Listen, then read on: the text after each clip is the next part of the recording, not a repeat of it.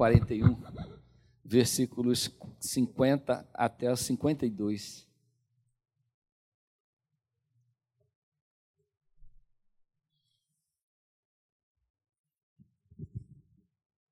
Irmão, se tem uma coisa que a gente tem certeza na vida, é que a nossa vida ela é composta de altos e baixos. Nós vivemos momentos alternados de alegria, euforia, tristeza, absolutamente mergulhados em problemas. De repente as coisas melhoram e nós vivemos um tempo bom, altos e baixos. Eu tenho certeza se a gente fosse conversar com cada um aqui, cada um de nós teríamos relatos tão profundos e significativos sobre os altos e baixos da nossa vida, sobre os tempos em que vivemos, é, percebemos tão de perto a mão do Senhor, que a gente às vezes considera que a mão do Senhor está sobre nós, quando a nossa vida está em nível em voo de cruzeiro quando a gente está vendo céu azul, quando a gente vê horizontes infinitos, quando a gente vê possibilidades enormes, quando a nossa, a nossa, nossa perspectiva é de que tudo está dando certo, de que as coisas estão caminhando no sentido que a gente quer. Então a gente consegue perceber ou discernir dentro da nossa visão humana de que Deus está caminhando conosco, de que Ele está perto de nós, construindo esse tempo de, de altos na nossa vida. Mas a nossa vida também mergulha em algumas, algumas, algumas épocas, em alguns períodos de, de baixo, alguns períodos em que a gente, se a gente não tiver o nosso coração firmado, a gente começa a achar que Deus está distanciado da nossa vida naquele tempo. O que não é verdade, mas a, a, a dificuldade, as lutas, parece que criam um abismo emocional entre nós e Deus, na nossa caminhada com Deus, e a gente começa a colocar algumas questões que são que ficam guardadas no nosso coração. E muitas vezes a gente olha para algumas pessoas e a gente tem aquelas pessoas como referências de que tudo está sempre bem. A gente olha para alguns irmãos e a gente pensa: esse irmão não deve ter problema. Essa, essa pessoa, essa família vive no mar de rosas. Deus é mais presente na vida dessas pessoas do que na minha. Deus abençoa mais esse irmão ou aquele irmão do que a mim. A gente gosta de construir assim, é, é, coisas, idealizar algumas coisas nossas na vida de outras pessoas. E isso pode gerar no nosso coração uma ausência, um esvaziamento daquilo que a gente esperava, contava, e acha que Deus não responde nossas orações, porque, como lá o salmista, no Salmo 73, a gente vê a, não só a prosperidade do ímpio, como era o caso dele, mas às vezes a bênção do, do irmão que senta do nosso lado e que às vezes não alcança a nossa vida. São os altos e baixos da nossa vida, são as dificuldades constantes dessa oscilação da vida humana que é natural na vida de todos mas que muitas vezes a gente não consegue lidar bem com ela, porque a nossa vida não é uma linha reta, nós passamos por todas essas é, circunstâncias que são tão naturais na nossa vida. José está aqui num momento muito especial da sua vida. Ele está nomeando seus filhos. Ele, ele está recebendo os seus filhos e, e tentando marcar os seus filhos com alguma coisa da sua própria história. Era uma coisa muito comum naquela época. Ele colocou nos seus filhos uma marca daquilo que está dentro do seu coração, através do nome que ele escolheu para os seus filhos. Vamos ler o texto. Versículo 50 de Gênesis 41 diz assim: Antes de chegar a fome, nasceram dois filhos a José, os quais ele deu a Zenate, filha de Potífera, sacerdote de On. José, ao primogênito, chamou Manassés, pois disse: Deus me fez esquecer todos os meus trabalhos e de toda a casa do meu pai. Ao segundo chamou de Efraim, pois disse: Deus me fez próspero na terra da minha aflição. Amém, irmão? Pai, essa é a tua palavra, em nome de Jesus, nos abençoe nessa manhã, falando aos nossos corações, Senhor, que o Espírito Santo quer que a gente entenda nesse texto para a nossa edificação, nós assim oramos em nome de Jesus. Amém. Nós vivemos um tempo em que a gente pega o telefone e a gente sabe exatamente como vai estar o tempo, né? Se vai chover, se não vai chover, se vai estar sol, se não vai estar sol, amanhã e a que horas. E qual é o percentual, a possibilidade, percentual de chuva para amanhã, às três horas da manhã. Negócio impressionante. A gente sabe se o evento que a gente está programando pode ser feito ou não, a gente tem tecnologia, a gente tem uma previsão de futuro na área da meteorologia bem razoável nos dias de hoje. Mas nenhum futurólogo, numerólogo, astrólogo ou qualquer ólogo que possa ter no mundo pode realmente prever o que vai ser do nosso dia, da nossa vida nos tempos que estão por vir. A gente não sabe o que a gente vai enfrentar amanhã. Eu tenho visto alguns vídeos de antes da pandemia. É, por acaso, eu, quando eu vou ver aquele vídeo, eu vejo a, a, os planos e os projetos e aquelas pessoas nunca imaginavam que daria pouco haveria uma pandemia que limitaria todas as possibilidades. Ninguém pode adivinhar o dia de amanhã. E essa incerteza da vida humana, ela não é uma coisa de agora, é uma coisa que existe desde sempre. Incertezas. A gente não pode garantir nada. Aliás, a gente não pode garantir nem se estaremos vivos amanhã. Talvez alguns de muitos de nós tá, mas a gente não pode garantir, não tem certeza. A única certeza que a gente tem é que nós fomos lavados e remidos pelo sangue do Jesus, de Jesus e estaremos com Ele no céu para sempre. A nossa eternidade é uma certeza que eu preciso ter no meu coração. Porque isso, irmãos, é a única coisa que eu tenho. Eu tenho certeza que os meus filhos me amam, eu tenho certeza que a minha esposa me ama. Ela me diz, né? ela me ama assim, porque para me aturar, irmãos, do tempo que ela está me aturando, porque eu sou um português bem chato. Então, a gente tem algumas certezas que a gente aprende com a convivência da vida, não é nem por causa de palavras. Né? A gente tem certeza de algumas coisas são por causa do testemunho, por causa daquilo que a gente convive. Os meus filhos me amam porque eles me ouvem, porque eles, eles mostram isso com as suas atitudes. Né? Eu tenho certeza que isso é fato na vida de vocês, mas ninguém pode garantir nada, porque faz parte da condição humana fracassos e triunfos que nos acompanham na história da nossa vida. Se eu for contar aqui os fracassos e triunfos da minha vida, eu vou ficar dois dias falando com os irmãos. E os irmãos vão chorar, depois vão rir. Mas eu quero me ater a esses fatos na vida de José. Não existem eternos derrotados mas também não existem eternos vitoriosos do ponto de vista humano, tá, irmãos? Estou falando da igreja de Jesus, nós somos mais que vencedores, não é disso que eu estou falando, mas na gente, na nossa caminhada, não, a gente não está sempre ganhando e também a gente não vai estar sempre perdendo. Então a vida, ela é assim, nenhuma instância da vida, quer seja emocional, relacional ou qualquer outra coisa, elas são estáveis por si só. É a gente que constrói, a gente que luta pela estabilidade das nossas relações. Eu que maltrate a minha mulher para ver só, daqui a pouco ela vai estar me maltratando também, como reação ao meu tratamento.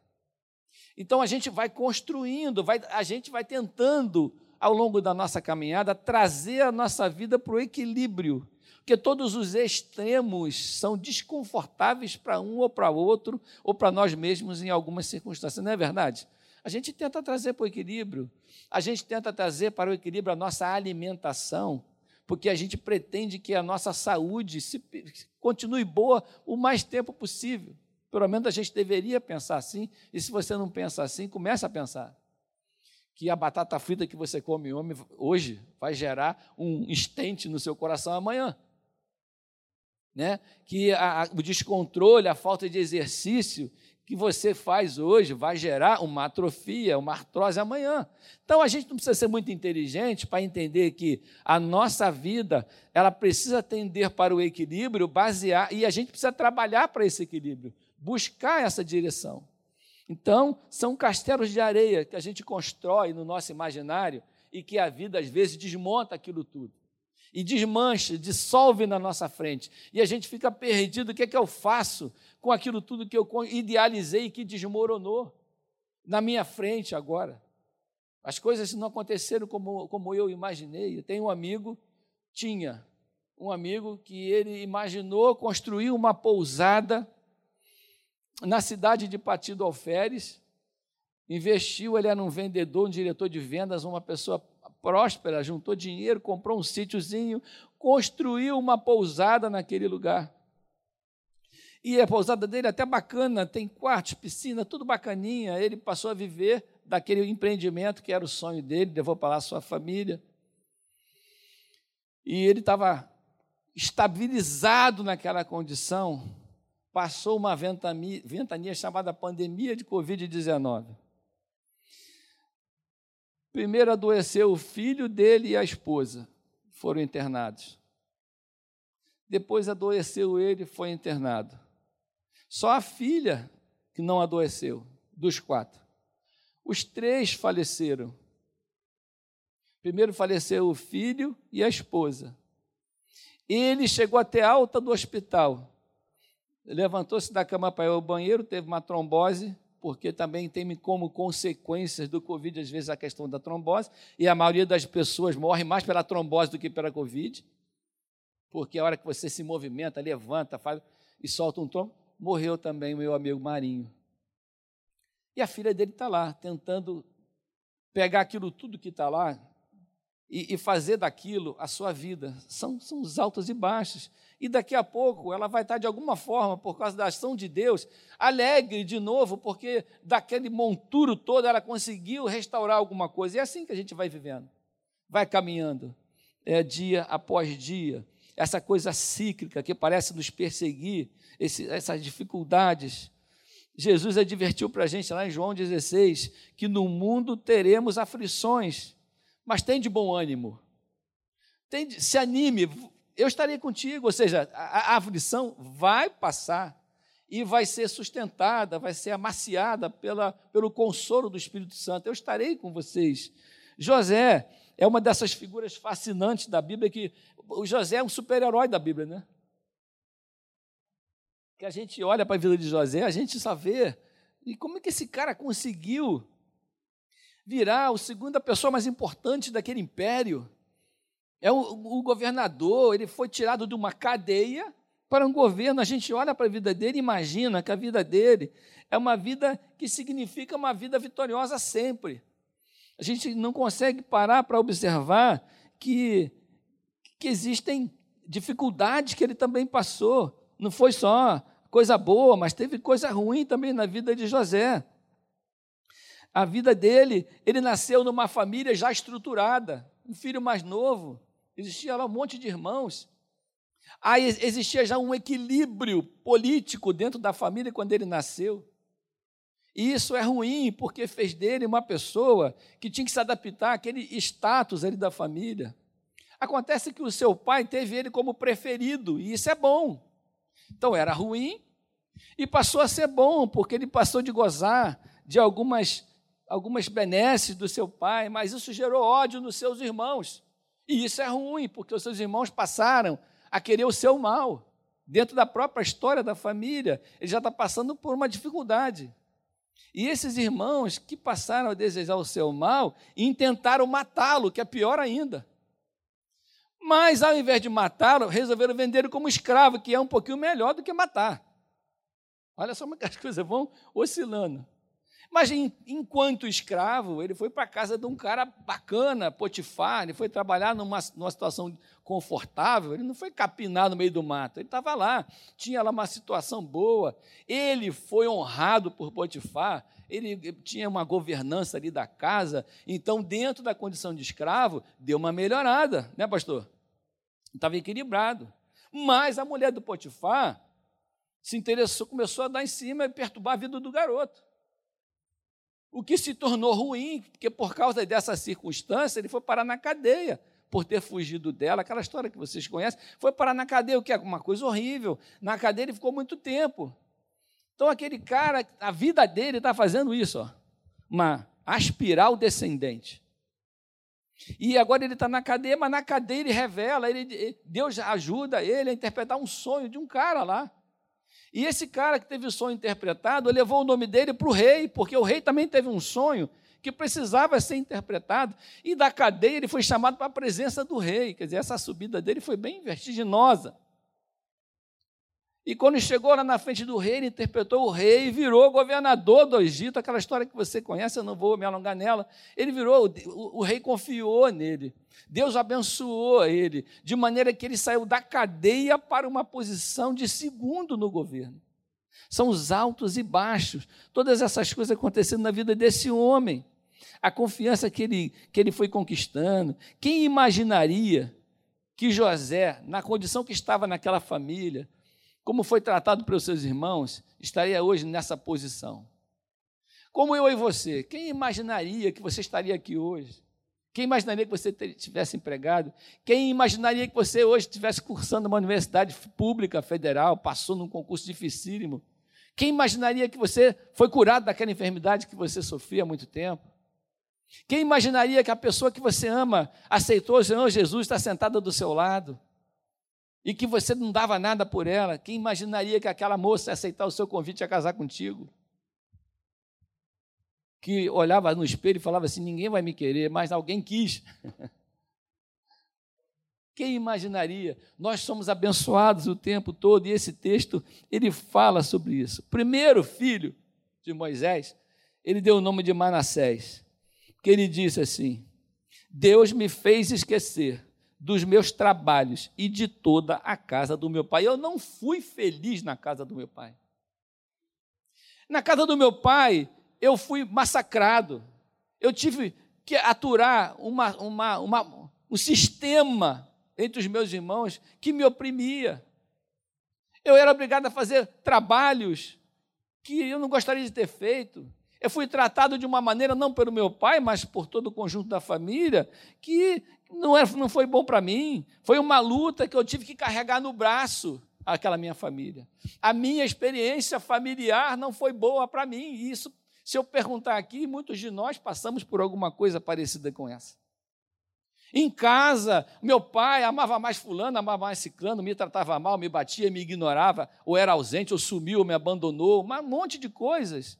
A minha história familiar, eu gostaria de esquecer. Eu gostaria que o Senhor tirasse da minha bagagem aquilo que me traz desesperança, aquilo que me lembra das dores do meu passado. Eu gostaria que Deus fizesse isso por mim. Eu não quero levar para frente a história que eu vivi dentro da minha família. Ele está dizendo para ele mesmo: não repita isso. E para ele não se esquecer disso, ele botou o nome do filho, Manassés. Deus me fez esquecer de todo o trabalho e de, todo, de, dos meus trabalhos e de toda a casa do meu pai. Ele quis esquecer da casa do seu pai. Ou seja, existiam dores, enfermidades que estavam sendo carregadas no, na, na sua vida e que ele precisava se livrar delas, porque elas eram difíceis, eram pesadas para ele. No segundo, ele coloca outro nome.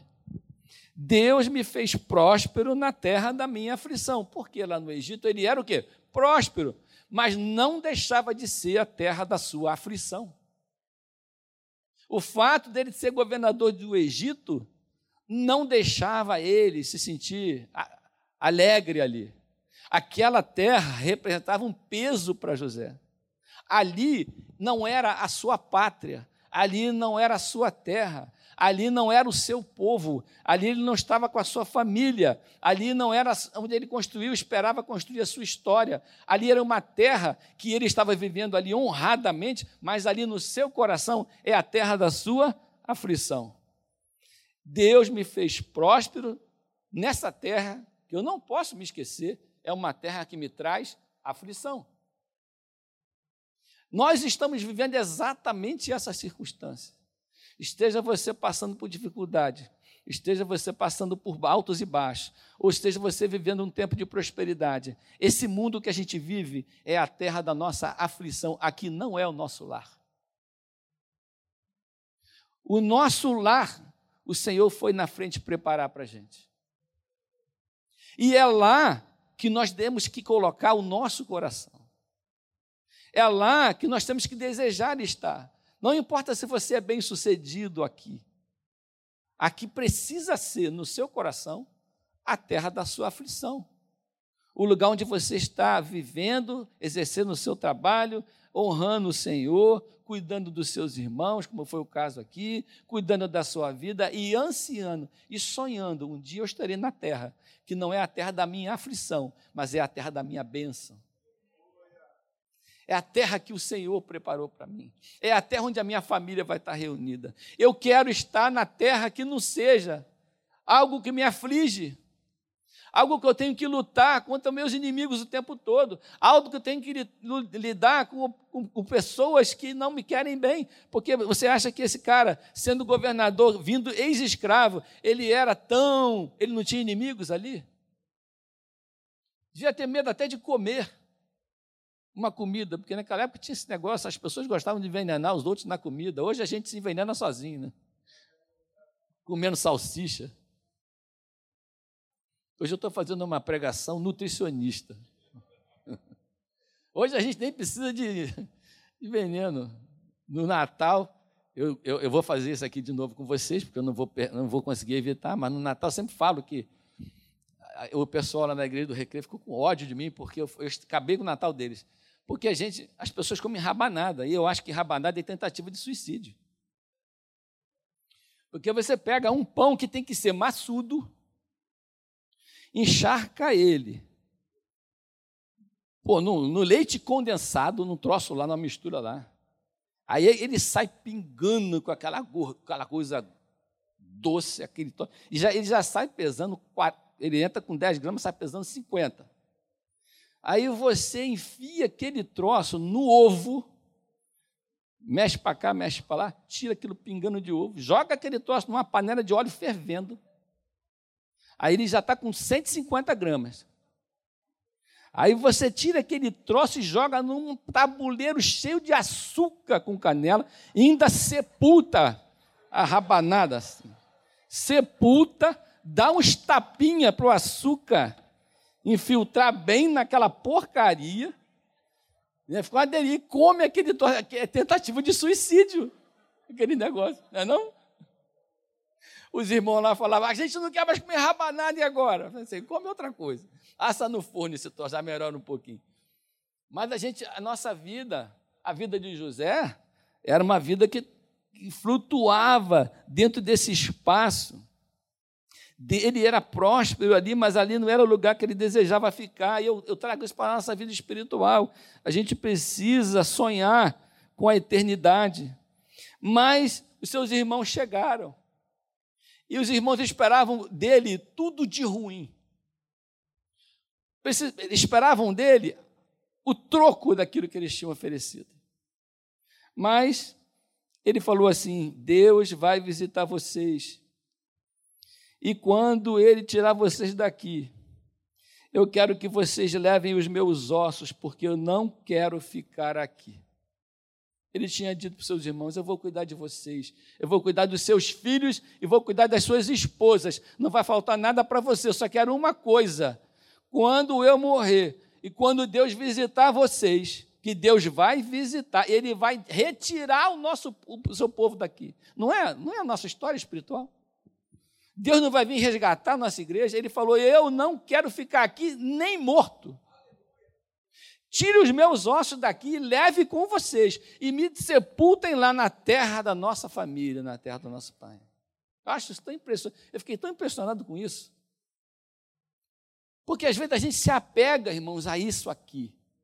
Seja bom ou seja ruim, a gente se apega. Estou falando que você tem que desejar morrer. Mas eu acho que a gente tem que sonhar com o que é verdadeiro para nós. A gente tem que sonhar com a terra. A gente tem que falar para o Senhor: eu não quero ficar aqui. Não me deixa aqui. Se tem alguma dúvida na minha salvação, eu quero tirar hoje, porque eu não quero, não quero que nem morto eu quero ficar aqui, eu quero viver lá. Existe uma necessidade no nosso coração de desejar o Senhor Jesus e o que Ele foi preparar para a gente. Eu vou preparar lugar para vocês, Ele falou. Irmãos, eu estou contando que a minha casa lá seja do agrado da minha esposa, que ela gosta de muita decoração, muita coisa, muito brilho. Entendeu? Ela está aqui já fazendo os planos. Senhor, eu gostaria de umas plantinhas. Mas a gente precisa sonhar com isso. E José está sonhando com isso. Eu quero que vocês levem os meus ossos, porque eu não quero ficar aqui. Eu não gosto daqui. Eu sou próspero aqui, mas essa terra me fez sofrer. Eu sou próspero aqui, mas aqui não é o meu lugar. Embora eu seja próspero aqui, eles, eu, eu, eu me sinto ferido e saudoso da minha pátria. Imagina, o menino saiu de lá, menino e passou a sua vida num país estranho, aonde ele, sim, ele foi abençoado, mas não era a casa dele. E a gente se acomoda, irmãos, com coisas que não são nossas. A gente toma como nosso coisas que Deus não deu para a gente. O grande segredo do diabo para atrapalhar a nossa vida é fazer a, gente, é fazer a gente gostar do que é nosso, do que não é nosso. É fazer a gente desejar o que não foi o que Deus planejou para nós. É fazer a gente desejar é, pertencer a um lugar que Deus não nos fez para pertencer. Nós somos aqui, irmãos, passageiros, nós somos embaixadores de Cristo. Nós estamos aqui para aprendermos de Deus, para sermos. É um vestibular que a gente está fazendo aqui, para a gente morar com o Senhor. E nós todos já passamos. Porque para passar basta dizer eu creio. Não tem que fazer muita prova, não. Tem só dizer eu creio que, que o Senhor Jesus morreu por mim e está preparando esse lugar. Se José está com saudade da sua terra, também estou com saudade da minha. Existe um livro que fala, esqueci o nome dele agora, eu acho que é o Fator Melquisedeque, que ele fala sobre o desejo dos povos em relação a Deus. Você sabe que o Fator Melquisedeque, leia esse livro, todos os povos que você encontrar no meio da floresta que nunca viu um, uma pessoa civilizada, eles têm um Deus. Eles têm o Deus errado, mas eles têm um Deus. Adoram uma árvore, uma galinha, um, um bicho qualquer, o sol, a lua. Quem foi que disse para essas pessoas que eles precisavam ter um Deus e precisavam adorar alguma coisa? Não existe um povo que foi alcançado que não tivesse um Deus. Então, quem é que deixa esse vazio? Deus construiu o ser humano com um vazio de Deus, com uma necessidade de encontrar Deus. A gente tem saudade do céu, mesmo não, não, tendo, não estando lá ainda. O ser humano tem necessidade da eternidade, tem necessidade do céu. Existe uma história que fala sobre o paraíso perdido, que fala sobre o desejo que nós temos de retornar ao paraíso do qual nós não tínhamos que ter saído lá, onde Adão estava. E esse, esse, essa essência existe dentro do coração de cada um de nós. Por isso, nós buscamos ao Senhor. E temos que dar graças a Deus quando encontramos o caminho certo. Porque muita gente busca Deus, a maioria pelo caminho errado. Mas Ele falou: Eu sou o caminho, eu sou a verdade e eu sou a vida. E ninguém chega ao Pai se não for por mim. E essa formulazinha a gente precisa levar às pessoas para as pessoas que estão sofrendo com saudade de casa, sofrendo nos altos e baixos da vida, sofrendo porque se sentem ausentes de Deus. Tem um texto lá em Salmo que fala assim: reconhece ao Senhor em todos os teus caminhos, porque Ele está lá.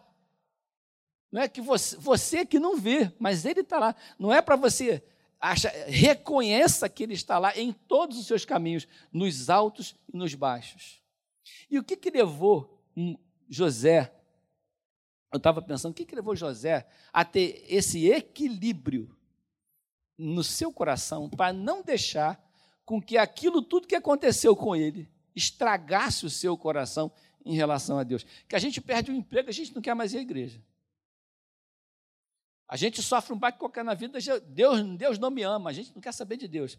O cara foi preso, o cara foi vendido, o cara foi escravizado, o cara sofreu humilhações. E nunca Deus deixou de estar presente no seu coração, na sua vida. Nunca ele sentiu a ausência de Deus. Ele sempre esteve presente. Primeira coisa que aconteceu com José, em tudo que aconteceu na vida de José, preste atenção nisso. Apesar de todas as circunstâncias, José não deixou alterar o conteúdo do seu coração. O conteúdo, a sua base, os seus fundamentos não foram alterados pelas circunstâncias, coisa que a gente precisa guardar no nosso coração. Apesar de tudo que aconteça com você, os baixos da vida, o sofrimento que você está passando, não deixa o diabo tirar do seu coração aquilo que Deus já plantou em você. A essência, as certezas, a fé, não importa se a situação é favorável ou desfavorável, Deus quer colocar você no centro da sua vontade. Eu ouvi alguém dizendo que o crente é igual saquinho de chá. Lá em casa tem uma caixa de chá que está sem rótulo. E o saquinho de chá, você só sabe o sabor que ele tem e o odor que ele tem depois que você joga água fervendo nele. Aí, quando cai água fervendo, qual é o odor e o sabor que vai sair da sua vida? De adoração, de louvor ao Senhor, ou de reclamação e de distância de Deus? Muitas vezes a água fervendo revela em nós aquilo que está dentro do nosso coração. Então José não se deixou levar por essas circunstâncias. Em segundo lugar, José tinha consciência da presença de Deus em todos os momentos da sua vida. Ele sabia aonde ele estava que Deus estava com ele. E essa certeza precisa, precisa ser nossa companheira o tempo todo. Ele sabia que Deus estava com ele que não importa na, na dor, na aflição, na alegria, Deus está sempre presente. Como é fácil enxergar Deus nas coisas boas, e às vezes ele nem está lá, nessa coisa boa que a gente achou Deus. Às vezes ele nem está lá. Mas é difícil enxergar Deus nas dificuldades, na prisão, na fome, na doença. É difícil. Então a gente precisa trazer isso para o nosso coração. Deus está presente na minha vida, nas minhas dificuldades. Gênesis 39, versículo 1 diz assim: José foi levado para o Egito, onde os ismaelitas o venderam a um egípcio chamado Potifar, um oficial que era o capitão da guarda do palácio. Versículo 2: O Senhor Deus estava com José. Ele morava na casa do seu dono e ia muito bem em tudo, porque lá naquela circunstância, o Senhor Deus estava com José e José sabia disso. Você está doente, está enfermo, está sem emprego, está passando dificuldade, está com problema familiar, o Senhor Deus está do seu lado. Recorra ao, ao potencial que você tem, irmão, de um Deus todo-poderoso que está do seu lado. Jamais se ausente da presença do Senhor. Não, não se deixe enganar. Deus está sempre presente, está sempre junto e está sempre próximo para nos fazer emergir vitoriosos das masmorras da nossa vida. Você crê nisso? Deus vai fazer você emergir vitorioso das cadeias, de qualquer circunstância que você esteja vivendo. Deus vai trazer você para fora vitorioso, porque Ele está lá com você, sustentando a sua vida. Eu creio nisso, irmãos. Romanos 3,6 reconhece, eu citei agora, o Senhor em todos os seus caminhos, e ele endireitará as suas veredas. Tem esse detalhe. A sua vereda, a sua trilha vai ser endireitada à medida que você reconhecer que Deus está do seu lado. Segura na mão dele, que ele vai te levar no caminho certo. Em terceiro e último, não importa o que fazem conosco, o importante é como nós reagimos às coisas que acontecem conosco. As nossas reações, irmãos, são a coisa mais importante do nosso testemunho, e não as nossas ações. As nossas ações, elas revelam quem a gente quer ser. Porque as nossas ações podem ser planejadas, estudadas e executadas para transmitir uma impressão para alguém sobre alguma coisa que a gente quer que a pessoa pense de nós. Mas as nossas reações revelam quem a gente verdadeiramente é. Porque a reação é inesperada, não é pensada. Eu não posso. A reação puxa para fora o que está no coração. Por isso que algumas pessoas dão uma fechada e xingam o outro. É uma reação e sai para fora aquilo que está no coração. Então, as nossas reações, não importa o que aconteça, o que importa é a gente reagir da maneira certa, porque a, a, os sofrimentos, a, aquilo que aconteceu com José, as coisas humanas e até desumanas que aconteceram com ele, nunca tiraram dele a reação de um adorador do Senhor, de alguém que serve, de alguém que sabe que Deus faz a sua vida, que está tá segurando a sua vida. Quanto mais empurrava o garoto para baixo, mais Deus trazia o garoto para cima. Quanto mais afundava, mais ele subia. Quem já esteve dentro de uma piscina tentando enfiar uma boia daquela cheia, enfiar dentro d'água? É uma luta para você enfiar aquilo que está cheio, você afundar. A gente está cheio de Deus, o Espírito Santo nos tira da circunstância ruim. A gente quer. O apóstolo Paulo chama isso de tentar esconder a verdade com a injustiça. É essa mesma imagem da boia. Você pega uma boia cheia de ar e tenta escondê-la dentro d'água. Você não consegue, porque você vai distrair a verdade pura na sua frente.